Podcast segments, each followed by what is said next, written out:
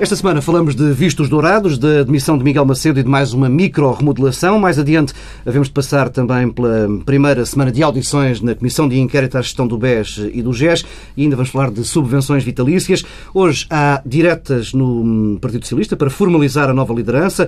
Na próxima semana o PS junta-se em Congresso e esta manhã temos um convidado especial. António Costa está no Bloco Central para uma hora de conversa com Pedro Dom Silva e Pedro Marcos Lopes. Já estendo esta conversa eh, aos dois comentadores residentes. Antes, um tema que é da atualidade, do finalzinho mesmo da semana, o caso da reposição das subvenções vitalícias. A proposta de alteração foi assinada por dois deputados, dois membros do Conselho de Administração da, Assembleia da República, Couto dos Santos, do PSD, também José Léo, do PS. Hum, ora, depois de algum rumor hum, mediático, provocado sobretudo aqui pelo Fórum da, da TSF, eh, a proposta caiu eh, ontem. Hum, António Costa, teve conhecimento prévio desta iniciativa do deputado José Léo? Bom, este é, obviamente é um tema delicadíssimo não é? e acho que o Conselho de Administração entendeu que num contexto em que se começava a repor a normalidade com a eliminação da contribuição eh, extraordinária de solidariedade, eh, era preciso também começar a repor a normalidade relativamente a situações antigas, eh, onde esta crise impôs eh, alterações significativas. Acho que é preciso também eh, ter em acho que a Assembleia hesitou, acabou por decidir abandonar o tema, mas convém não esquecer que as subvenções vitalícias já não são hoje o que foram há uns anos atrás e que já têm hoje uma natureza, uma dimensão e um contexto completamente diferente do que tinha, do que tinha anteriormente.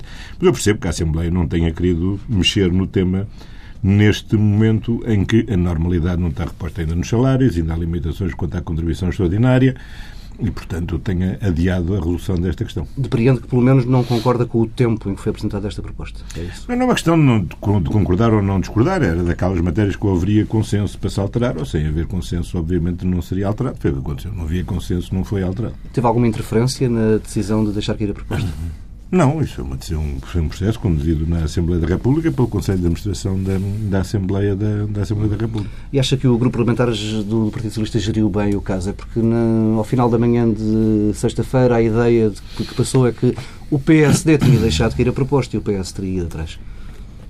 Não, eu acho que foi uma. Vamos lá ver. O tema foi tratado no Conselho de Administração e o pressuposto era que ou havia consenso para se tratar da matéria uhum. ou não havia consenso não houve consenso, não foi tratada a matéria, ponto final. Acho que não tem mais história, não tem mais história particular. Vamos alargar este tema a Pedro Domingos Silva e Pedro Marcos Lopes. Pedro Domingos Silva, hum, como ouviste essa notícia a meio da semana? Bem, com, com natural uh, surpresa. Mas devo, devo dizer que uh, é um daqueles temas em que eu concordo e sou contra. Parece uma coisa contraditória, uh, mas não é.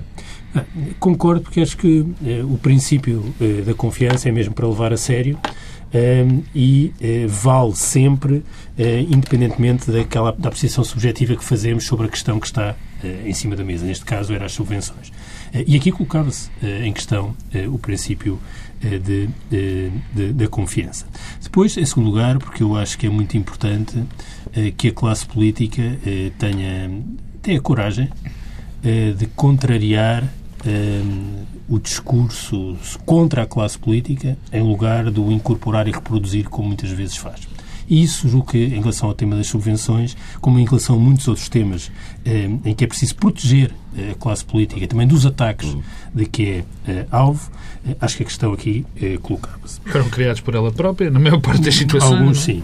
Ehm, agora, ehm, isto faz com que, em princípio, eu concorde eh, com a reposição das subvenções e, acho que é também preciso que as pessoas percebam que desde 2005 eh, por iniciativa, aliás, do PS, num contexto em que a questão eh, não era eh, uma questão de austeridade financeira, é apenas uma questão de princípio, acabaram as subvenções. Agora, não era bom ter ouvido o Partido Socialista lembrar esse facto? Certamente. Agora já vou à outra parte.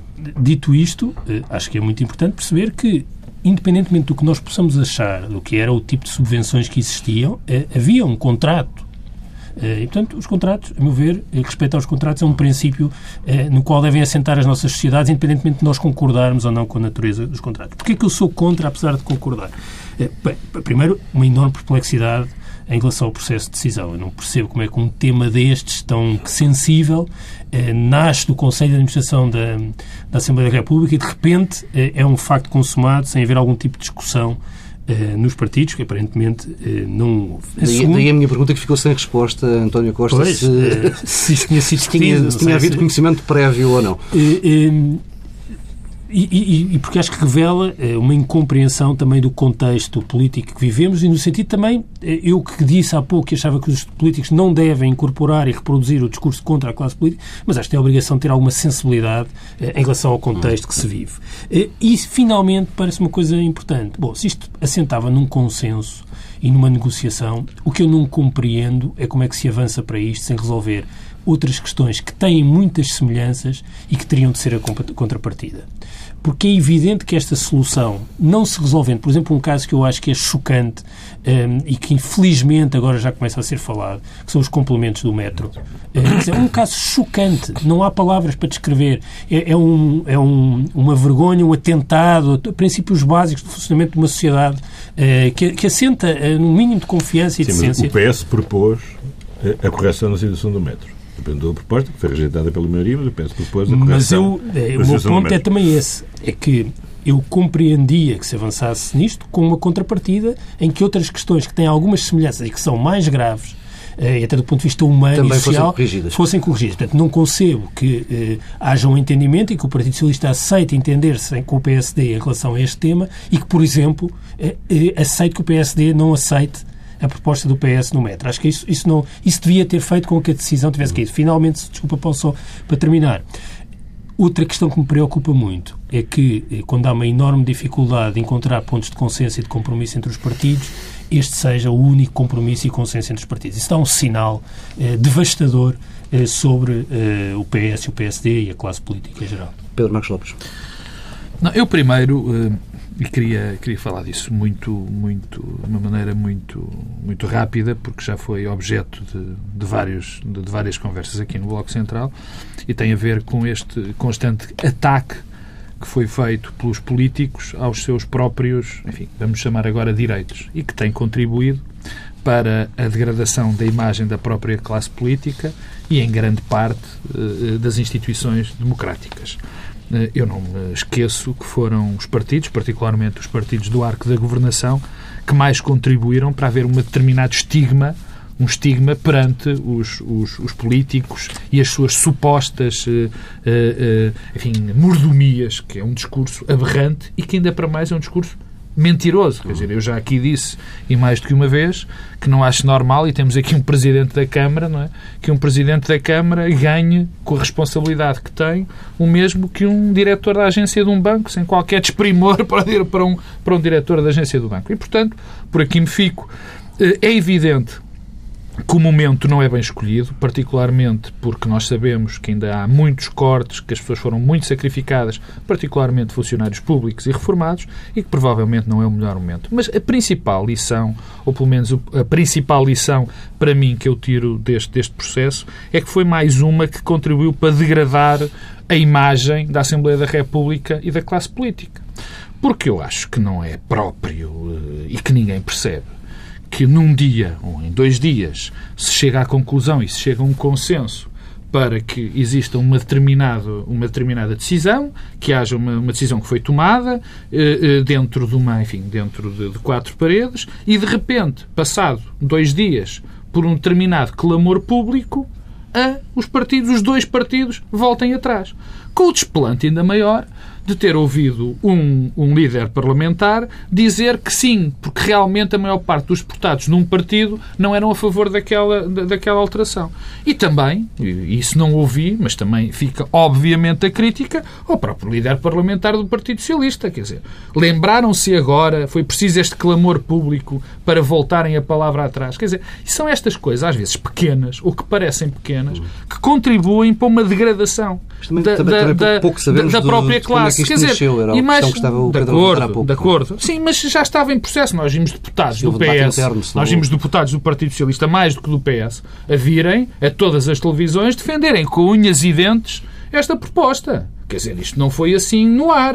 Portanto, mas isto contribui. Eu acho que é mais o processo que contribui para a degradação dessa imagem do que propriamente o processo em si. Nós não sabemos muito sobre o processo, sabemos sintomas, pois. manifestações. Não, Pedro, sim, é, mas, mas as manifestações são claras, as manifestações sim, foram sim. claras, quer dizer, deputados do PS que vêm para as televisões, correram-nas todas, a dizer que isto era uma excelente medida, para no dia seguinte o, o, o próprio Partido Socialista e também o Partido Social Democrata, e aí Luís Montenegro também dizendo que afinal os deputados não queriam, vêm voltar com a palavra atrás. Isto degrada, como é evidente, o processo.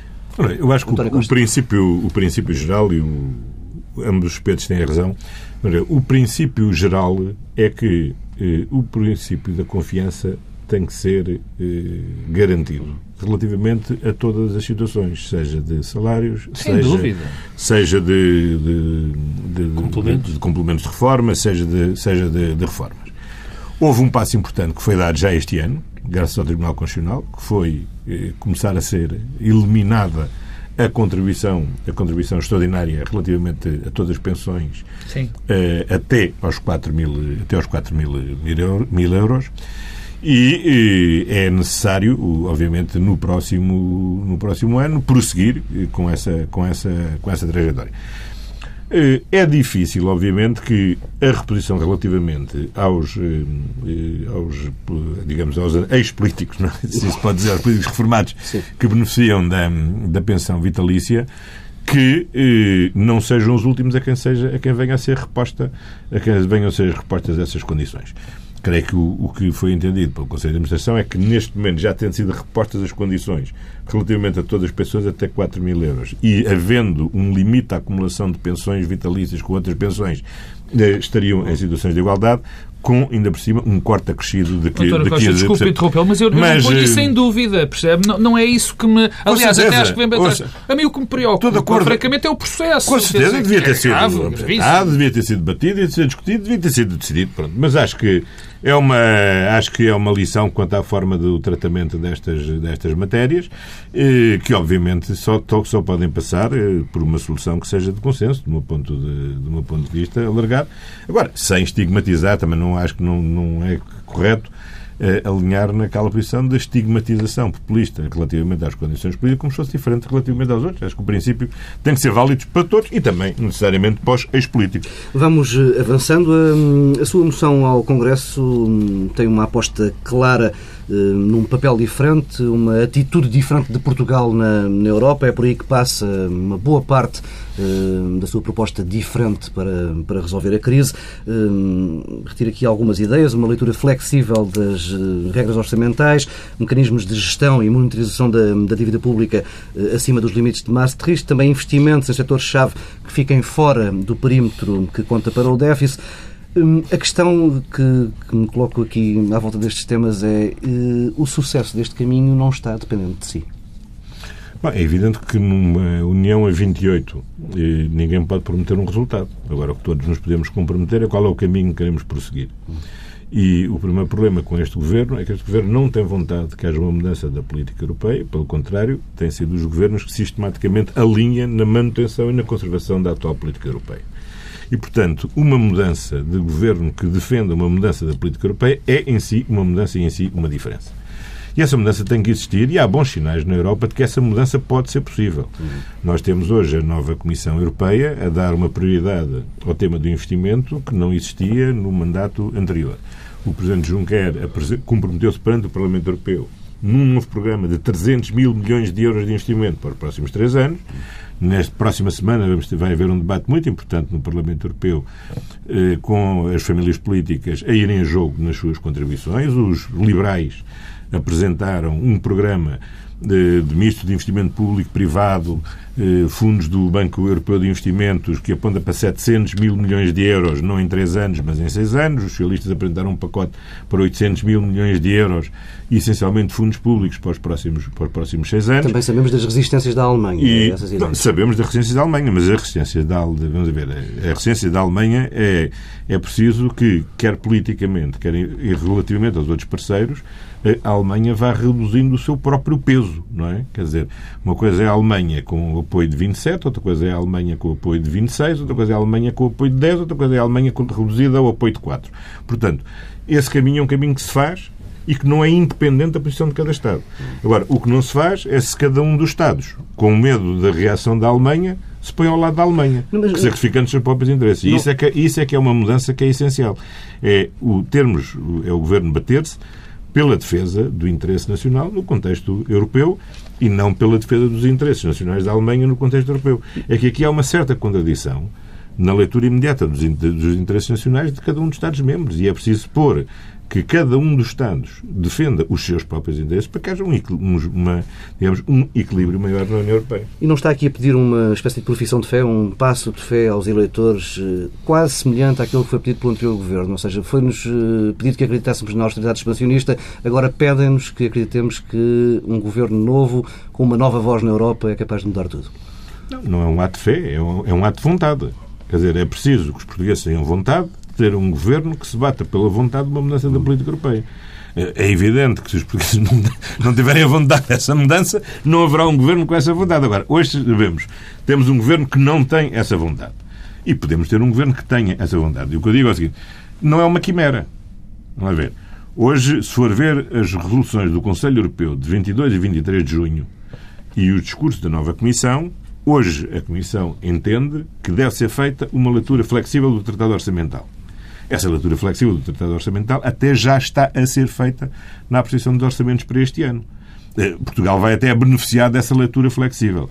Não pelas boas razões, mas por mais razões. Uhum. Seriam boas razões se o nosso déficit resultasse do Governo ter tido uma atitude proativa de aumento do investimento, uma atitude proativa de diminuição da carga fiscal, libertando um pouco mais a capacidade dos agentes económicos eh, ativarem o mercado interno. Não, mas de facto o déficit não aumenta por nada disso. Aumenta simplesmente por má gestão orçamental. Mas a verdade é que a leitura flexível está lá.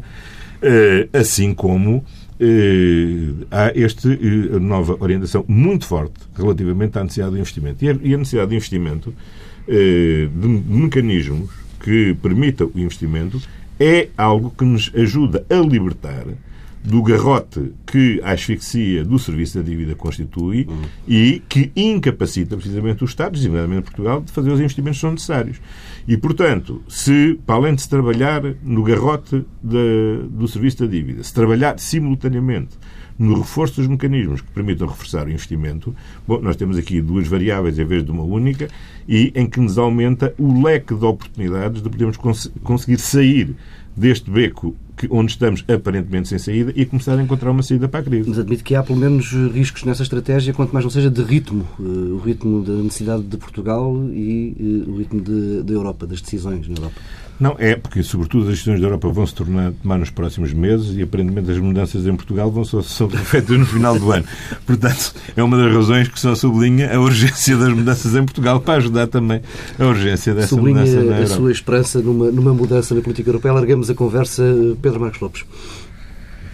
Bom, é evidente que em demasiadas, demasiadas coisas, eh, o Partido Socialista está condicionado uh, ao garrote, que, que o António Costa disse, ao garrote europeu.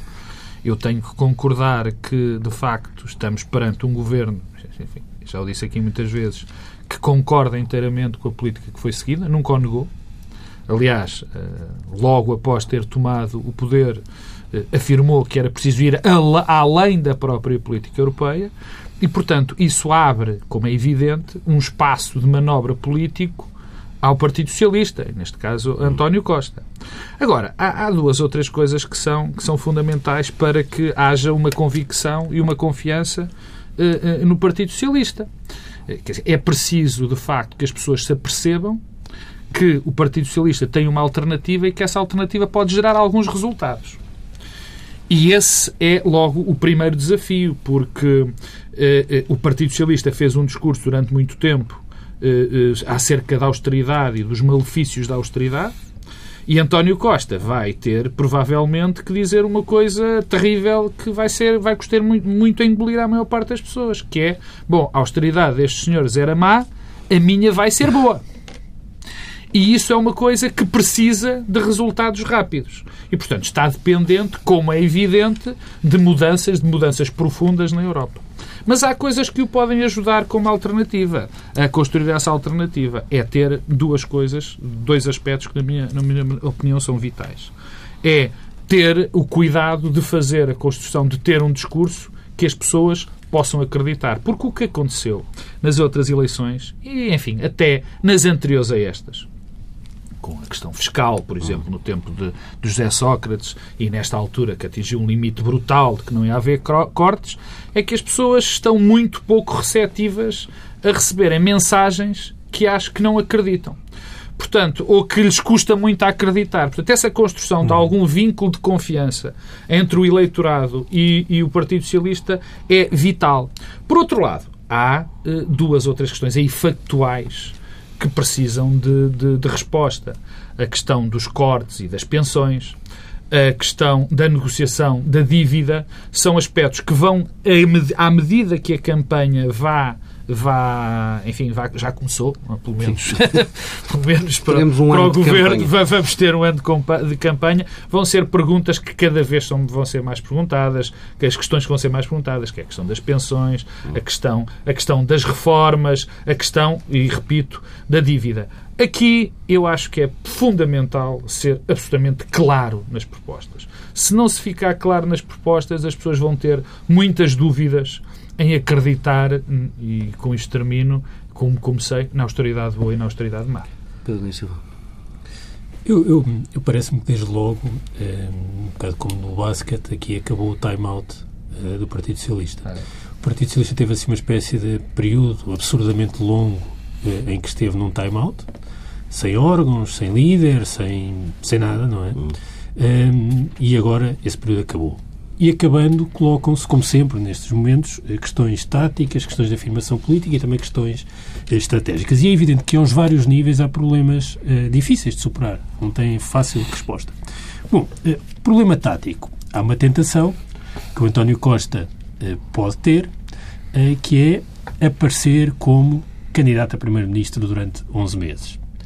Eu acho que isso é um problema também tático, porque é preciso também ser ao mesmo tempo líder eh, da oposição.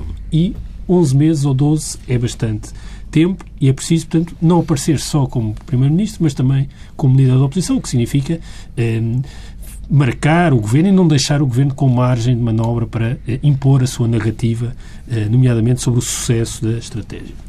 Há uma componente de afirmação eh, política e que também é difícil e exigente nestes momentos, que é é preciso, até pela natureza da vitória interna do Partido Socialista, de combinar e conciliar e conseguir algum equilíbrio entre renovação e continuidade. Ehm, isto depois traduzido na prática é um equilíbrio mais difícil, às vezes, do que parece em abstrato, e daí podem vir eh, problemas. É evidente que há uma enorme vantagem na comparação com o Governo, é que não será fácil encontrar um conjunto de protagonistas que garantam alguma competência e só isso fará por si muita diferença em relação ao Governo. Depois, é um caminho perigoso, como é. já o reconhecemos. Bom, não é? Agora, Problema estratégico. O, o, que, o que eu penso é que há uma coisa que os portugueses não aguentam, certamente. É, é, de novo, a repetição. É verdade que as pessoas não estão disponíveis para uma campanha eleitoral que não corresponda à realidade. Mas eu acho que há uma outra coisa bem mais complicada do que essa. O que as pessoas não estão mesmo disponíveis é para um governo que tome posse e no dia a seguir diga a situação está muito pior do que esperávamos e vai ser preciso aumentar impostos e continuar a, a, reduzir a despesa. Isto tem uma enorme consequência. Pela repetição, já, não é, Pedro? Porque já aconteceu tantas porque vezes. Já aconteceu, pois, porque já aconteceu demasiadas vezes e porque não é possível, quer dizer, não é só a repetição, é também, não é, não é sustentável até para a credibilidade do regime, o que tem uma consequência. É evidente que eh, quem queira vencer eleições vai ter de ter um conjunto de medidas e um programa. E eu aí até acho que é preciso, uh, o José Pacheco Pereira dizer uma coisa que eu concordo inteiramente. É preciso medidas simbólicas. Há aqui pequenas questões simbólicas que podem ter um efeito contaminador. Há pouco falava-se a propósito das subvenções, da questão dos complementos do metro. Ora, aí está um. Há questões que, que, têm, que conferem um sentido uh, que vai para lá eh, daquilo que é a sua intenção inicial. É o que eu digo são os resultados. Isso tem mais Mas, a ver com os resultados do que. Não, não, tem a ver com compromissos. Tem a ver com compromissos que podem ser bandeiras e que têm um efeito eh, contaminador, de contágio. Agora, o mais importante é a identificação dos constrangimentos. Tão importante como ter uma proposta e um programa eleitoral mais ou menos detalhado com respostas para o déficit, para a dívida, para a Europa, para o investimento, para a segurança social, para a educação, para a reposição dos salários. Era dos constrangimentos que falávamos há pouco. É preciso, mas não é uma, não é uma identificação em abstrato, que temos um problema com a dívida, ou que temos um problema com... É mesmo uma identificação para ser possível, no dia em que se ganhar as eleições, não reescrever hum, a história e o contexto.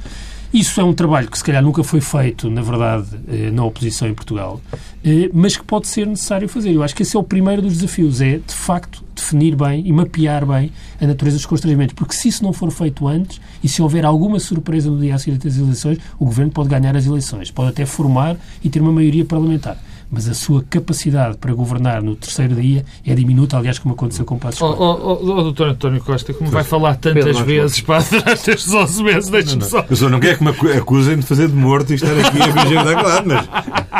Usa o microfone. Esse, esse, por acaso, não vai ser. Não, um, um Ainda bem que me lembrou, mas não, já que, já que o disse, eu já vou dizer. Não, há, há, aqui uma coisa em relação ao que, que o Pedro diz e o Pedro não, não, não, não explorou que, que me parece relevante. Também já, que é a questão da competência. Qualquer discurso que, nesta altura, António Costa faça, e eu estou convencido que o Partido Socialista não cairá nessa armadilha, da discussão nós vamos ser mais competentes do que eles, é um erro, na minha opinião, terrível. Bem, é um erro logo para a campanha Mas de António Costa. Diz, as coisas não se dizem. Não, não diz, diz, dizem-se, dizem-se, dizem-se muito facilmente. Em qualquer discussão, em qualquer comício, é facílimo dizer isso e isso ser replicado. A questão da competência é um, é um péssimo argumento porque uh, nunca tem contrafactual. Quer dizer, eu sou mais competente do que tu. Sei lá. Eu não deixava que o, que o, que a, que o ano judicial se atrasasse. Bom, é sempre uma discussão que não leva a lado nenhum. E pior do que isso. Ponto. Não, não, não, é pior do que isso, é só. Não, é pior do que isso. É pior do que isso. É que não se constrói uma alternativa, nem se constrói um discurso político com base nisto. Tony Costa. Ora bem, há aqui várias coisas. Primeiro, eu acho que há um erro de análise muito generalizado na, na enfim, na sociedade, enfim, entre os comentadores, provavelmente. Ainda é cedo para começar com o ataque. Prova... Não, não, não, não, não é ataques, não é ataques, é uma divergência. Em dois dias já foi assim. Não, mas dois dias. Não é ataque, não é ataque nenhum. Não é ataque nenhum. Não, mas é, uma, é, só uma, é só uma divergência que tem provavelmente com o facto de quem tem que comentar tem que o fazer todas as semanas, quem escreve, quem tem noticiários tem que o fazer de meia meia hora aqui no TSF. Como o António Costa sabe é, isso, não é? Não, como eu sei isso, exatamente. Mas não há eu acho que aquilo que os portugueses hoje mais querem é, é que, de uma vez por todas, o país se concentre na resolução dos problemas estruturais do país. E eu acho que depois de tantas narrativas e contra-narrativas que temos tido nos últimos anos, as pessoas perceberam que os problemas, de facto, são problemas mais de fundo e, portanto, têm que se ir à raiz dos problemas. E isso passa, de facto, pelo, pelo, por atacar o problema das qualificações, da valorização dos nossos recursos, o problema da nossa competitividade neste novo quadro que temos desde o princípio deste século de dificuldade em adaptarmos. E, portanto, as pessoas, mais do que eh, um passo de mágica para uma solução de curto prazo, querem, de facto, que o país tenha uma estratégia e se concentre nessa estratégia para a resolução dos problemas estruturais.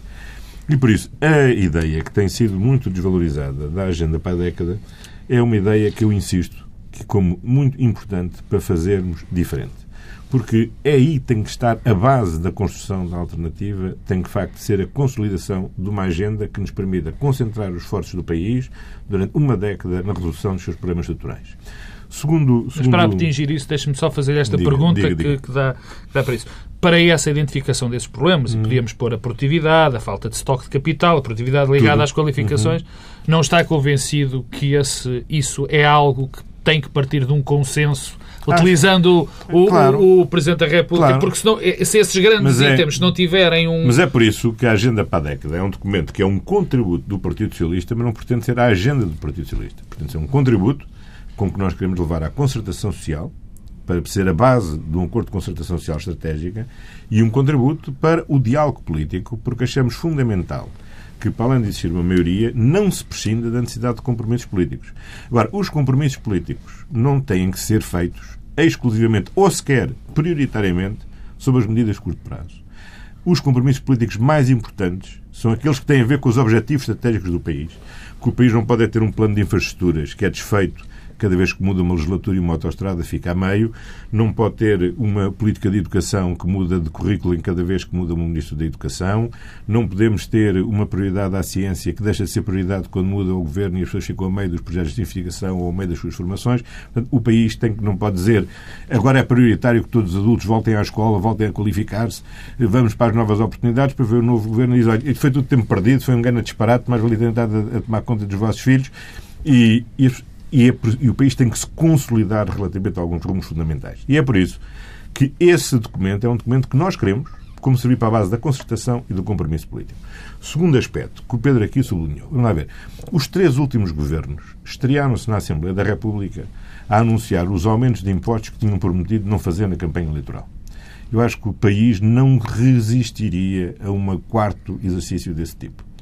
E, portanto, nós devemos ter a prudência de só assumir alguns compromissos em algumas matérias quando houver um grau de informação suficientemente sólida e fiável que nos permita assumir esses compromissos. Aliás, mas nunca foi tão sólida como agora, não, António desculpe, Costa. Mas não, mas você tem um enorme grau de incerteza daqui até ao longo do próximo ano. Vamos lá ver.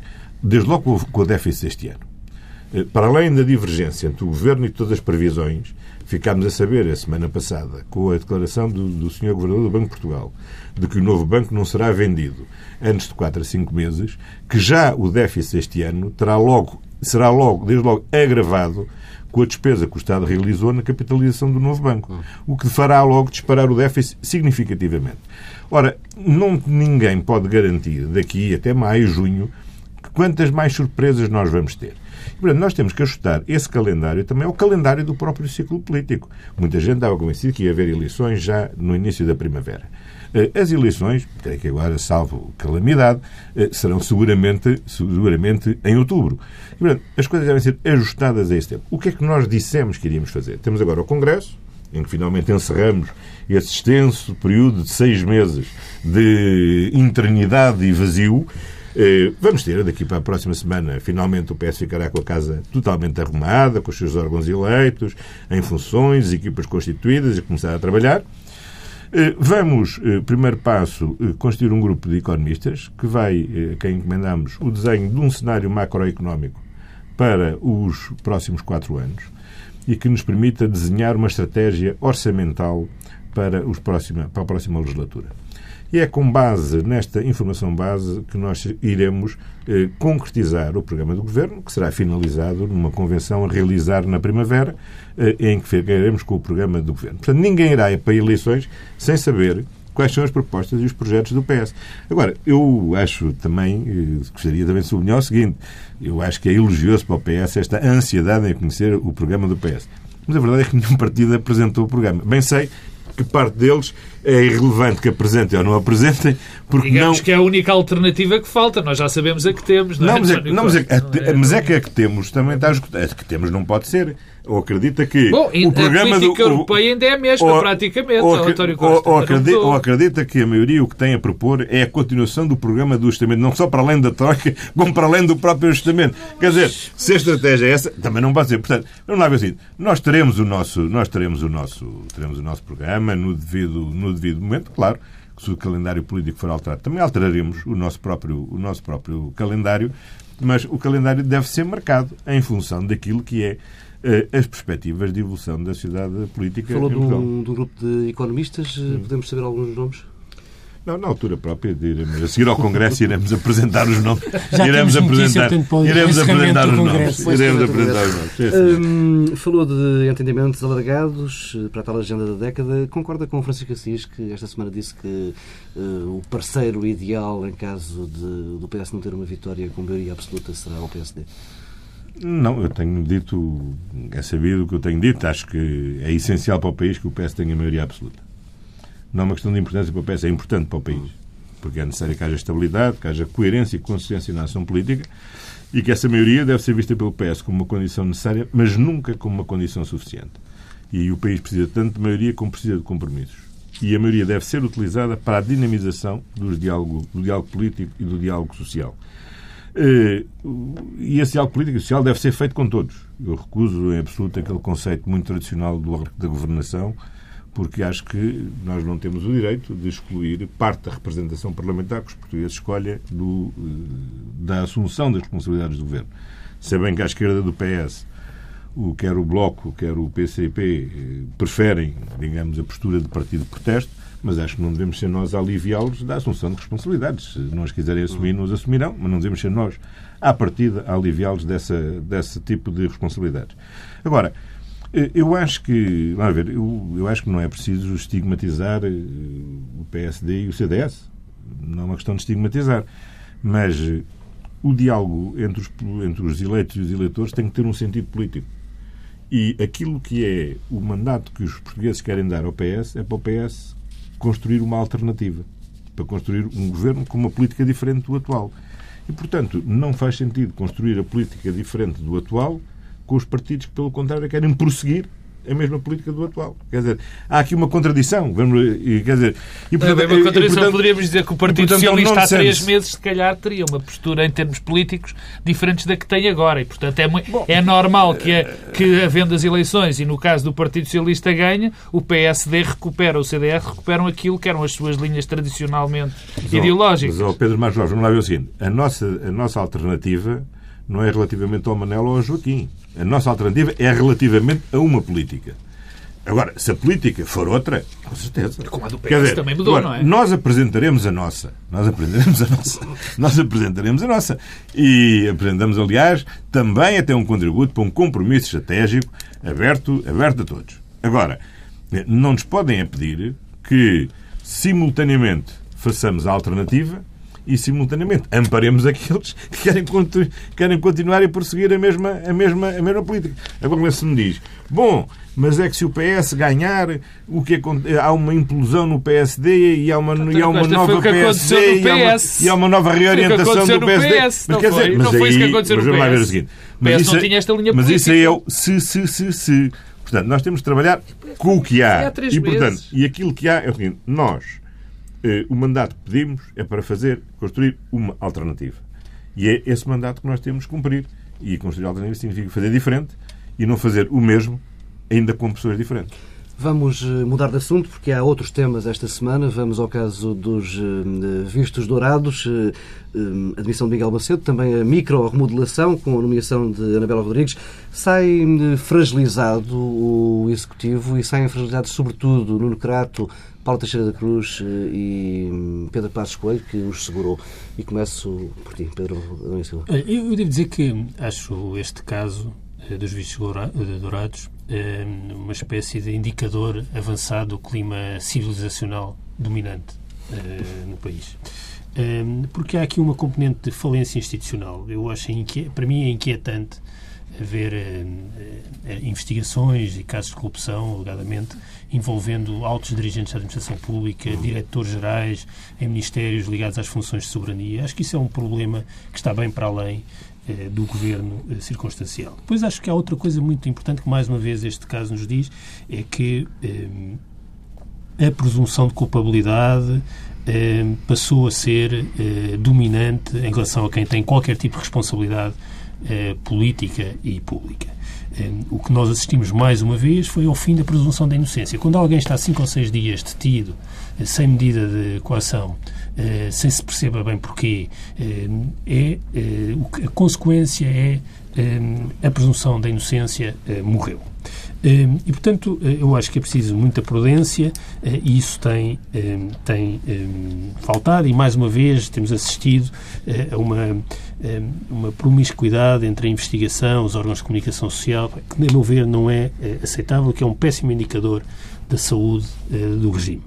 Quanto à questão política, eu devo dizer que acho que a admissão de Miguel Macedo, que decorre, a meu ver, do entendimento hum, que não é único, mas que é bastante avançado, que é a responsabilidade política, que eu percebo e elogio Miguel Macedo por isso, mas também gostava que isso não se tornasse uma regra absoluta, mas tem um efeito e uma consequência. A posição de Paulo Teixeira da Cruz é insustentável. no governo. Já era, e tornou-se ainda mais insustentável. No Crato é um pouco outra história, porque tem a ver apenas com uma falência, uma incompetência. Uh, na, a declaração de não é a melhor indicação, no momento da missão parece desenhada para. Não, exatamente. Agora, quem fica numa situação insustentável é Paulo, Teixeira da Cruz. Um, agora, uh, devo dizer que também me parece que uh, mais problemas resultarão nomeadamente por força do perfil da nova Ministra da Administração Interna na relação com a Ministra da Justiça. Porque, quer dizer, eu não vejo até que ponto é possível ter duas pessoas com entendimentos tão diferentes eh, sobre a responsabilidade penal eh, dos responsáveis eh, políticos. Portanto, acho que aí também vai haver Temos um que ser mais, mais rápidos agora. Pedro Marcos Lopes. É muito rápido. A primeira, a primeira, o meu primeiro comentário tem a ver sobre o processo que está a decorrer com os vistos gold. Eu dando mérito, dando algum crédito aos jornais, se eu tenho um diretor, se eu e todos nós tomos, tem, temos um ex-diretor do CEF que está em prisão preventiva ou, está, ou vai passar para, para prisão domiciliária porque recebeu duas garrafas de vinho e alguém num telefonema disse produção que ele caseira. tinha de produção caseira, não é Vega Sicília nem marca velha. Em rigor Bom, não sabemos de nada. Sim, né? não, não, não, não, não, não. O que sabemos é que essas, essas garrafas eram da sim. produção de outra, de outra pessoa qualquer e que há um telefonema em que alguém diz que depois podemos dar um bocado desses 5 mil euros a essa pessoa.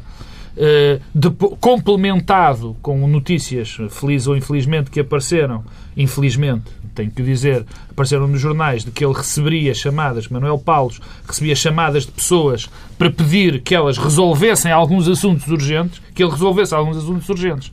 E esta pessoa, por causa destes indícios, está em prisão preventiva. Bom, eu temo o pior. Eu temo o pior não, quer dizer, porque isto vem na sequência.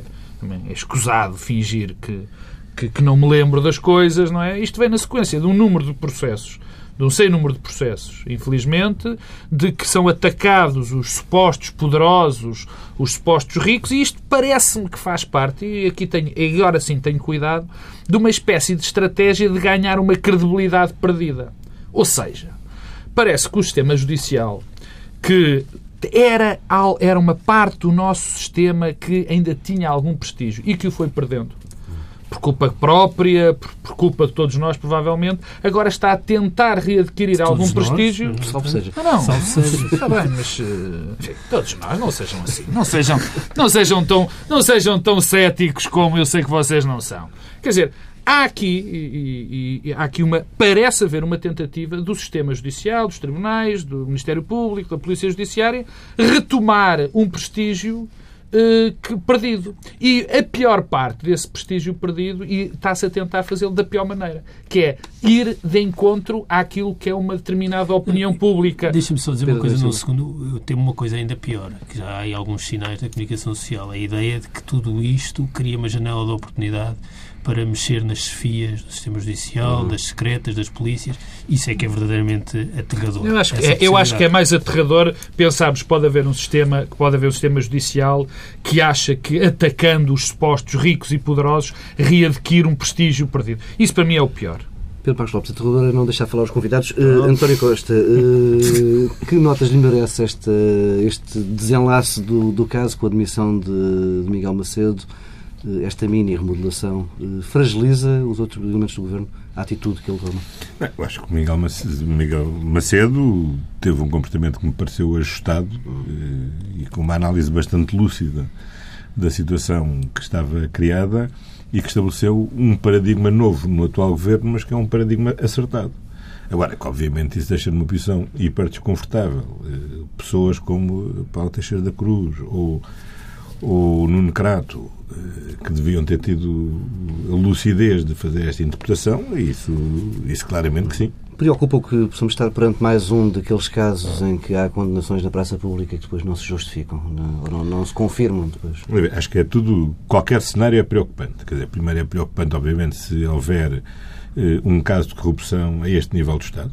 Quer dizer, que eu me recordo, seria a primeira vez que a é este nível da alta da alta administração envolvendo uma força de segurança com a importância do Serviço de Estrangeiros e Fronteiras, eh, teríamos um caso de corrupção desta natureza. Portanto, a verificar-se é altamente, obviamente, preocupante e chocante, e a mim choca-me particularmente, porque além de mais conheço as pessoas eh, eh, envolvidas.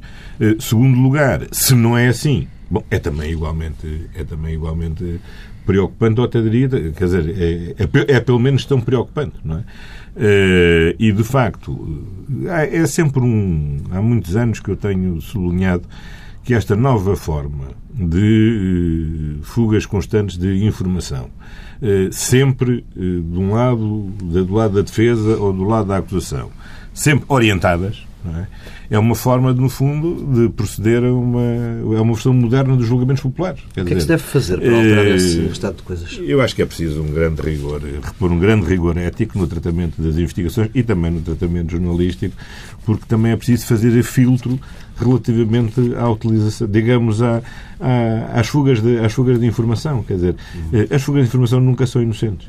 Quer dizer, eh, a fuga, uma fuga de informação a dizer toda a acusação se baseia em duas garrafas de vinho visa, obviamente, desacreditar eh, a acusação. Eh, a fuga de informação a dizer era conhecido pelo senhor 10% visa, obviamente, credibilizar uma, uma, uma acusação. Não há fontes quem não, conhece, quem não conhece o processo não sabe se a acusação se baseia nos 10% ou nas duas garrafas, ou nas duas, ou nas duas garrafas de vinho. Agora, o que é terrível, acho eu, do ponto de vista civilizacional, é a regressão que isto constitui de regressarmos, no fundo, a um julgamento, um julgamento, um julgamento popular eh, por, via, eh, por, via, por via mediática. Hoje, todos à mesa de, dos almoços, ao almoço e ao jantar, discutimos em família são culpados ou não são culpados, consoante com base nesta informação que não é uma informação objetiva do conhecimento do processo, do, da, da, prova que está recolhida, dos indícios que estão recolhidos, dos comportamentos efetivos. E, portanto, estas antecipações de julgamento são, a mim deixam-me sempre, obviamente, obviamente inquieto, mas acho que temos que, enfim, aguardar e esperar que a justiça funcione tão rápida quanto possível no apuramento cabal de todas essas responsabilidades. Se houver alguém que tenha que seja culpado, que não possa ficar impune, e se for inocente, que essa, inu, digamos que eh, essa inocência tenha também igual destaque público, o que sabemos que não tem. Quer dizer, porque sabemos como as, como as acusações abrem mais facilmente os jornais que as declarações, que as absolvições. Falou de um maior rigor no tratamento das fugas de informação e... Não, acho, acho que não é aceitável. Deve haver um outro quadro penal? Eu acho, que não é, eu acho que não é aceitável. Quer dizer, acho que, vamos ver, as fugas de informação eh, acontecem necessariamente por quem intervém nos, intervém nos processos. Todos não é? Agora, não sabemos se é o, se é o, se é o mestrado, se é qual, qual, qual mestrado, qual funcionário, qual advogado, qual testemunha, qual arguido. Agora, alguém é. Quer dizer, o senhor não tem as escutas, com certeza. Não, não tem as escutas, não as escutas, com certeza, não na sala de interrogatório. Não tem, não, não tem câmaras, não tem câmaras, não tem câmaras para filmar o que está, o que está nos processos. Portanto, alguém, alguém é informação. E isso, de facto, acho que é uma quebra de ética inqualificável. Eh, esse comportamento de, de, violação do segredo de justiça, efetivamente. Mas defende uma, uma alteração legislativa nesse... Não, acho que não. A lei está no problema não é da lei, o problema é uma alteração de comportamentos. A lei, a lei diz tudo o que há para dizer, as pessoas é que têm que alterar os comportamentos. Vamos eh, avançando para a Comissão de Inquérito ao BES, à gestão do Banco Espírito Santo e do Grupo Espírito Santo. Sete audições esta semana, mais de 30 horas de perguntas e respostas. Hum, António Costa, creio que este vai ser mais um caso, tal como aconteceu no BPN, em que vamos ter uh, um caso de um resgate a um banco com o regulador debaixo de fogo e os banqueiros mais ou menos tranquilos. Bom, primeiro, eh, em, primeiro lugar, espero que este caso não sirva como, como ajuste de contas relativamente ao outro, ao outro caso e que eh, a Assembleia da República obtenha nesta comissão de inquérito, aproveite a oportunidade que tem de eh, recredibilizar a instituição das comissões de inquérito, que são instituições muito importantes, mas que, mas que enfim, têm ao longo dos anos vindo a perder a sua credibilidade por uma clara instrumentalização política eh, de, de, todo, o seu, todo o seu funcionamento. Portanto, espero que assim não, espero que assim não, não seja. É evidente que a, a Comissão de Inquérito incidirá no âmbito das suas próprias competências mais sobre a atuação das entidades públicas do que propriamente sobre a atuação dos privados, porque esses privados serão a Justiça encarregar-se-á deles e é sobretudo sobre a atuação das entidades públicas que compete naturalmente à Comissão de Inquérito eh, estar. Mas também ah, o apuramento da responsabilidade do, do comportamento dos privados é importante, sinceramente, para aquilatar uh, o quadro jurídico no qual nos devemos, no, no, o impacto que esses comportamentos devem suscitar nas alterações legislativas para reforçar o quadro regulatório num setor que já que hoje creio que todo, ninguém tem dúvidas que é crítico e acho Precisa que se, não, se houve coisa que todo o mundo foi aprendendo enfim, alguns Vitores Gaspares ainda não prenderam, mas, dizer, mas com essas raras exceções, se há coisa clara de toda esta crise desde 2008 até hoje que se foi aprendendo ao nível mundial, é que, de facto, a hiperdesregulação dos mercados financeiros foi de uma imprudência, eh, pelo menos tão grande como eh, a desregulamentação das fiscalizações às torres de arrefecimento de algumas indústrias de onde podem, de onde podem gerar a, a cultura é do vírus da legionela. A questão é se conseguimos pôr outra vez o tigre dentro da jaula, eh, no caso da... No caso da, da, da, dos, dos, dos, mercados financeiros. Sim, claro. Sim. Mas, francamente, Sim. e é rápido cinco em relação segundos. a estes 5 segundos, tem a ver com isso. Eu, uh, falar da regulação, para mim, eu estou convencido, enfim, e vale o que vale, que não é possível uma melhor regulação da maneira como estão neste momento estruturados os mercados financeiros e, eh, e, que também é resultado da globalização. Quer dizer, não acredito que seja possível mudar a regulação. Quanto a este processo, é só uma palavra. Uh, Carlos Costa teve a culpa de tudo. Pronto. Pedro Silva. Eu acho que há duas, há duas, questões políticas relevantes para serem respondidas nesta Comissão. Uma é saber um, devia e podia ter sido feita alguma coisa diferente e a segunda é, naquela semana em que foi decidida a resolução, houve alguém com informação privilegiada. Eh, a resposta a estas duas perguntas é muito importante. A estratégia do Governo já se percebeu qual é. Há um bote expiatório e é Carlos Costa. E Carlos Costa decidiu vestir essas vestes Esse e colocar-se é nesse lugar. Isso, para mim, permanece um enigma desta Comissão. O Governo ficou amarrado a uma narrativa do nem um euro dos contribuintes, mas a coisa mais surpreendente, eh, para a meu ver, desta semana é a Ministra das Finanças. Eu não me recordo alguém na política portuguesa a exalar tanta autoconfiança e tanta certeza e tanta ambição. E lembrou-me aquele anúncio da prevenção rodoviária que todos nos lembramos julgava-se o melhor condutor do mundo, mas, no entanto, quando menos esperava, eu acho que a Ministra das Finanças é aquele fósforo, o melhor condutor, condutor do mundo e quando menos esperava pode chocar de frente com o caminhão. À espera, à espera do acidente da Ministra das Finanças. Eu pensava que isto era do teu tempo. Porque esta edição de Bloco Central podíamos ter tido aqui a contratação desta temporada do comentário político, porque António Costa saiu há uns dias da quadratura do círculo, mas é uma passagem temporária. Na próxima semana estará não, mas, fui, palco... mas fui simpático, prometi não fazer concorrência ao Bloco Central, criando outro Bloco Central. no, próximo, no próximo fim de semana, António Costa estará no palco do Congresso do Partido Socialista e nós, em direto, num outro espaço. Até para a semana.